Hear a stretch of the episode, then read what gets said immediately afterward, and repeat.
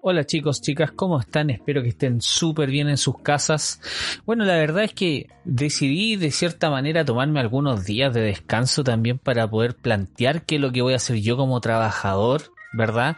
Y así como quizás muchos de ustedes, sus padres o incluso eh, como estudiantes, hay que replantearse también cómo nos vamos a ir organizando en vista de que parece que la cosa no va nada bajando. O sea, si pensamos cómo está la curva es bastante complejo el panorama, porque no vemos en qué momento vamos a llegar al pico. Y frente a eso, eh, informar lamentablemente que hasta el día de hoy ya llevamos más de 86 mil casos totales acumulados, de los cuales 890 son fallecidos en donde presentamos en el día de hoy eh, la cifra récord de muertos, creo que estamos llegando ya casi a los 50 diarios, ya casos eh, con síntomas nuevos. De casos eh, vamos cerca de los 4.600 entonces está todo bastante complejo a estas alturas. Y lo cual quisiera y además considerando los los, los antecedentes, hacer un poquitito de lado el tema del coronavirus para empezar ya a centrar como en aspectos mucho más educativos, que es también parte de nuestro podcast. En este caso, entonces, quisiera hablar con ustedes acerca del método científico, que es algo que también se ha discutido bastante, eh, que muchos eh, a veces nos cuesta entender o nos cuesta aplicar y que ha sido súper importante para el desarrollo de cualquiera de las disciplinas de las ciencias existentes y que incluso desde las bases epistemológicas tienen un fundamento que de una u otra manera vamos a estar revisando en este breve episodio. Espero que lo disfruten, además de agradecer cada vez más a quienes nos siguen a través de Instagram, en Facebook también. Estamos pensando también en lanzar el podcast en Apple Podcast y y en otras plataformas. Vamos a ver cómo nos va con eso. También agradecer a la cantidad de gente que nos está siguiendo cada vez más. Y sin más, entonces demos inicio a este nuevo capítulo. Espero que lo disfruten. Hablar de la historia del método científico es algo que realmente da para por lo menos unos 10 capítulos. Hay que ser sinceros en ese sentido, porque el desarrollo del conocimiento científico conlleva a años, siglos de historia y también enumerar personas que son ampliamente conocidas en el desarrollo y en el, eh, desarrollo del conocimiento científico, desde Aristóteles, Platón, Kepler, Kant, eh, Bacon, eh, también podríamos tener acá a Descartes, que de hecho incluso yo había escuchado mucho de que Descartes era conocido como el padre de este famoso método científico. Sin embargo, en 1620 una persona que era un varón, el varón de Berulamium, perdón, siempre se me confunde la esta, esta forma tan difícil de poder pronunciar, ¿ya? Un inglés conocido como Francis Bacon hizo precisó las reglas del método científico a través del Novum Organum. Este, este tipo eh, lo que hizo justamente es precisar estas reglas en donde justamente nosotros actualmente nos basamos de una u otra forma para poder proceder frente a algún protocolo. El caballero Bacon ya es conocido justamente como el padre del empirismo filosófico y científico.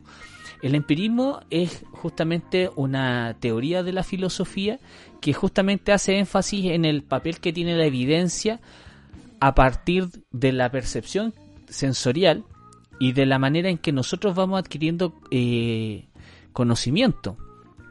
Por lo tanto, si nosotros nos basamos en una en una teoría filosófica empirista, nosotros estamos diciendo que la generación del nuevo conocimiento se basa básicamente en lo que nosotros podemos percibir del entorno y que además presenta no solamente experiencia, sino también es demostrable en un desarrollo sistemático, que es lo que representa justamente el método científico. El método científico representa una serie de pasos que sistemáticamente se encuentran presentes y por lo tanto, cuando nosotros hacemos referencia a este protocolo y sin querer obviamente pasar a llevar al resto de eh, las personas que participaron en esta concepción eh, holística, integrada de estas reglas, ya, él fue quien sentó las bases, concretó justamente la forma en que nosotros tenemos que proceder en las distintas ciencias existentes.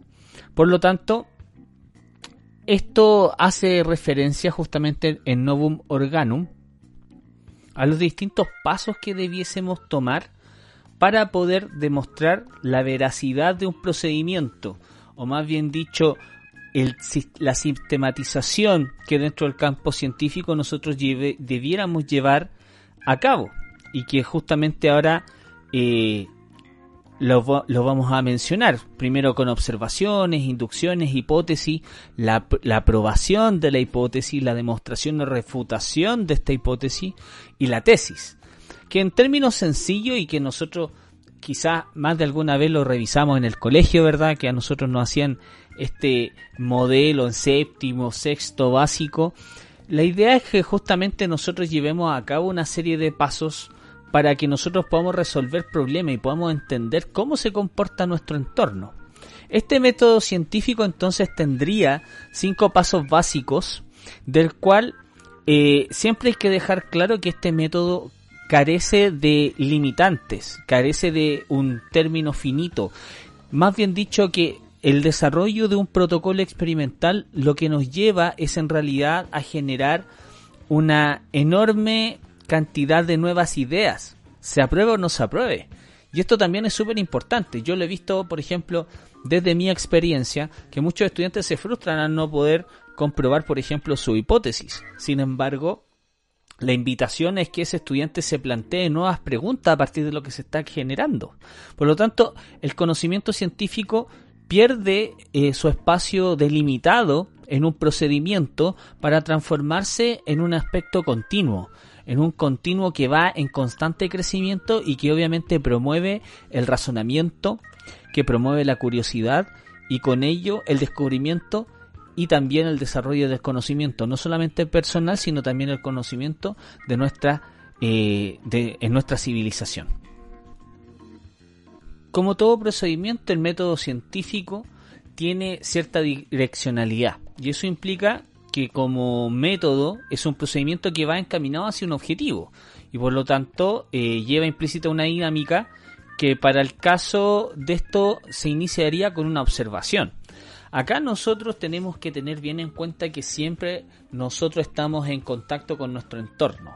Los científicos, las personas, independientes de lo que se dediquen, somos muy buenos observadores de algunas cosas más que en otras. Sin embargo, en este caso nosotros nos situamos en, como en la observación como un sujeto conocedor que está entrando en contacto con un fenómeno y por lo tanto eh, este, este fenómeno lo induce a buscar que de tal manera eh, nos llevaría a cuestionarnos acerca de cómo funciona este fenómeno, cuáles son las variantes que estarían involucradas, qué cosa está llevando a que este fenómeno se llevara a cabo, o que simplemente cuál es el mecanismo por el cual ese fenómeno funciona. Por lo tanto, frente a eso, nosotros debemos plantearnos una inquietud, una pregunta. Y en esta pregunta nosotros intentamos buscar, obviamente a partir de una descripción concreta, con esta pregunta, con esta inquietud, cuál podría ser la forma en que nosotros debiésemos proceder para poder resolver esa pregunta. Sin embargo, entre este procedimiento o la elaboración del procedimiento y la pregunta, hay que tener en cuenta que tenemos una porción en donde nosotros planteamos algo que se conoce como la famosa hipótesis y que considerándose mi conocimiento frente al fenómeno que estoy observando, o por lo tanto fundado en conocimientos que son previos de, rato, de datos que han sido recogidos, podríamos nosotros demostrarlo.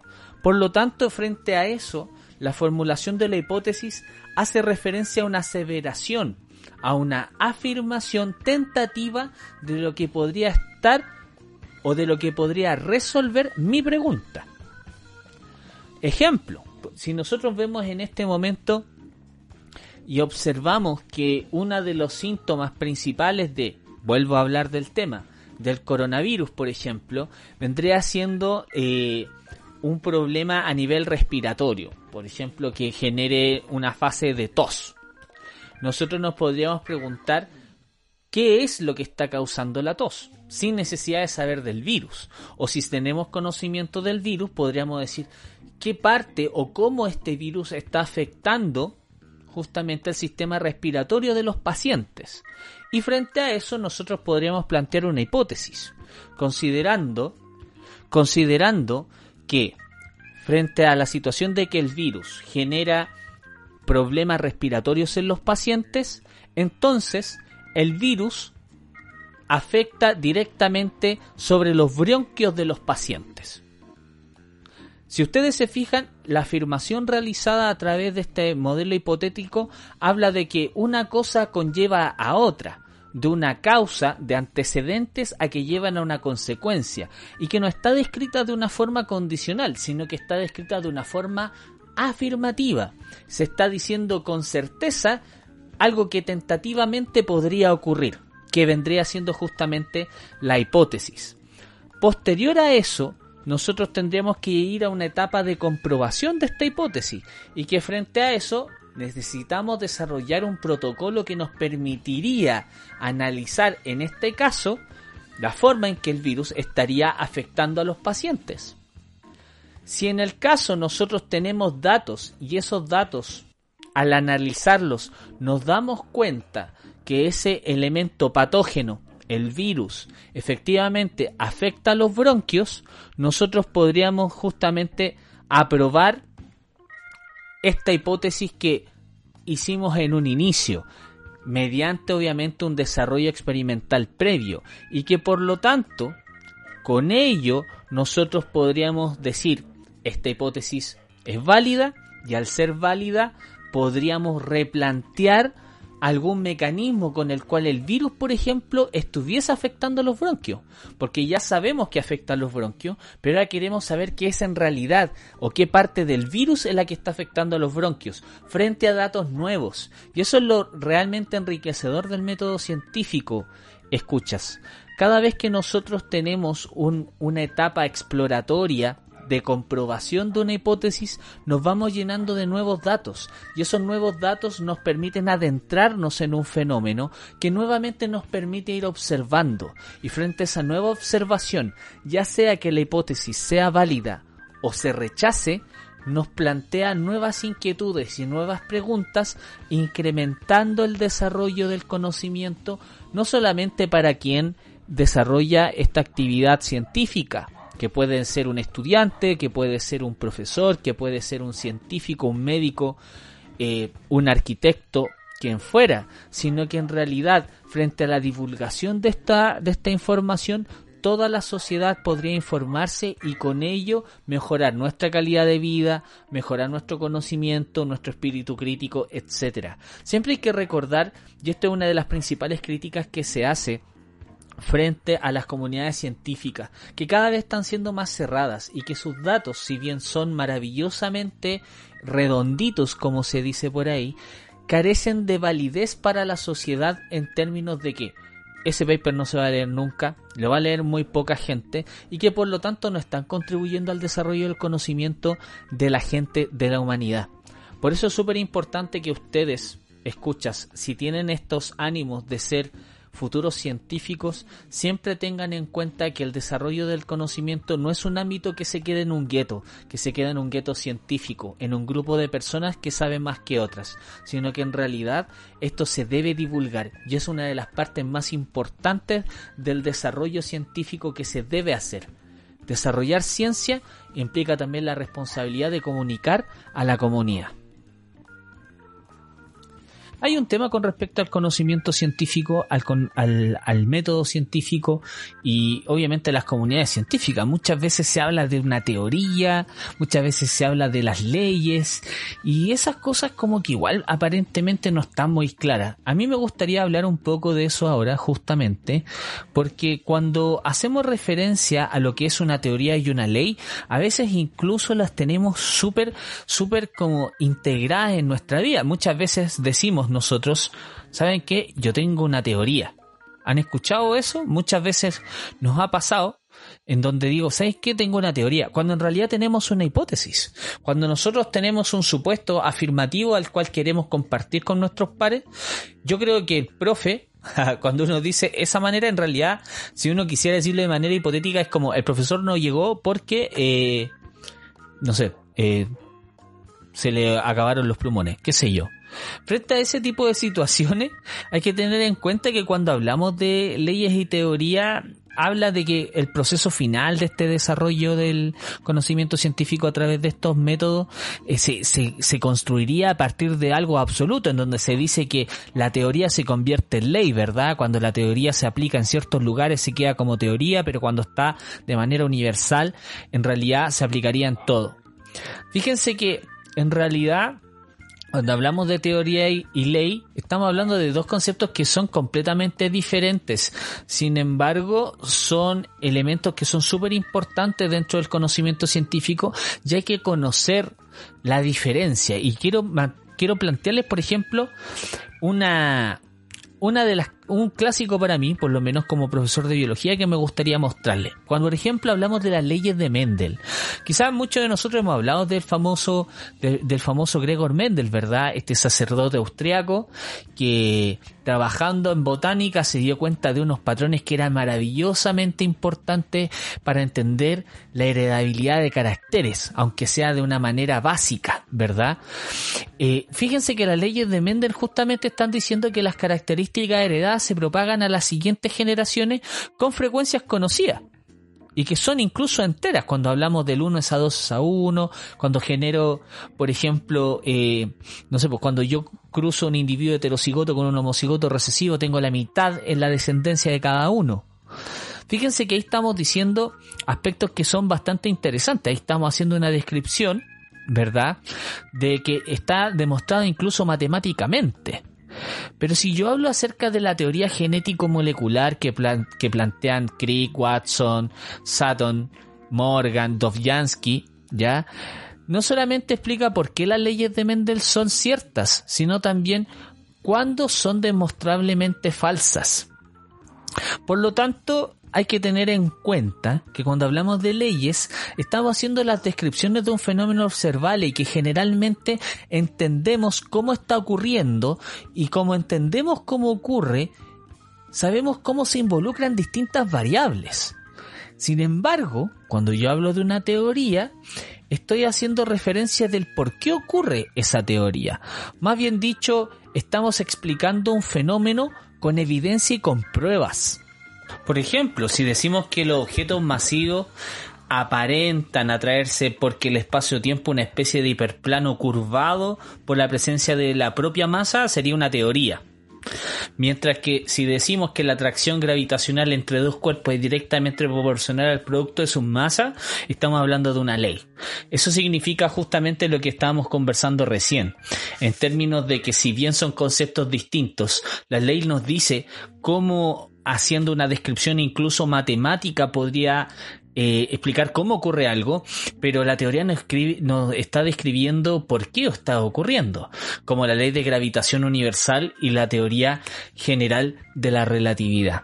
Por lo tanto, estos son términos que si bien aparentan ser muy distintos entre sí, y aquí hay que decirlo, eh, incluso en las pruebas estandarizadas como PSU también se manejan estos términos de que la teoría y la ley, cuando la teoría se valida en todos lados, se transforma en una ley, no es tan así. Sin embargo, como son pruebas estandarizadas, no hay nada que hacer, pues, efectivamente. Pero para que tengan más o menos en cuenta cómo debiésemos pensar frente a este tipo de situaciones. Lo que pasaba, por ejemplo, con la ley de Mendel, que explicaba incluso de manera matemática cómo podrían segregarse eh, justamente los alelos hacia la descendencia con expresiones matemáticas, o en el caso de la teoría cromosómica de la herencia, que estaría explicando cómo se heredan justamente, o por qué se heredan, más bien dicho, por dónde, a través de estos cromosomas maravillosos que nosotros podemos eh, heredar y que también vamos a dar a nuestras siguientes generaciones. Y bien chicos, chicas, este capítulo fue cortito, pero espero que haya sido súper útil para todos y todas ustedes. Ya pronto vamos a tener un nuevo capítulo en donde vamos a empezar a hablar acerca de la vida de las células y vamos a comenzar justamente con las biomoléculas, partiendo justamente por su constitución básica, qué características tienen generalmente y comenzando con las moléculas inorgánicas para posteriormente ir hablando ya de moléculas orgánicas y empezar a justamente a entregarles información que es relevante también para las pruebas estandarizadas. Que estén súper, cuídense harto y entre medio también voy a meter algunas capsulitas que hacen referencia a temas que también son interesantes y que no necesariamente son para estudiar. Que estén súper bien.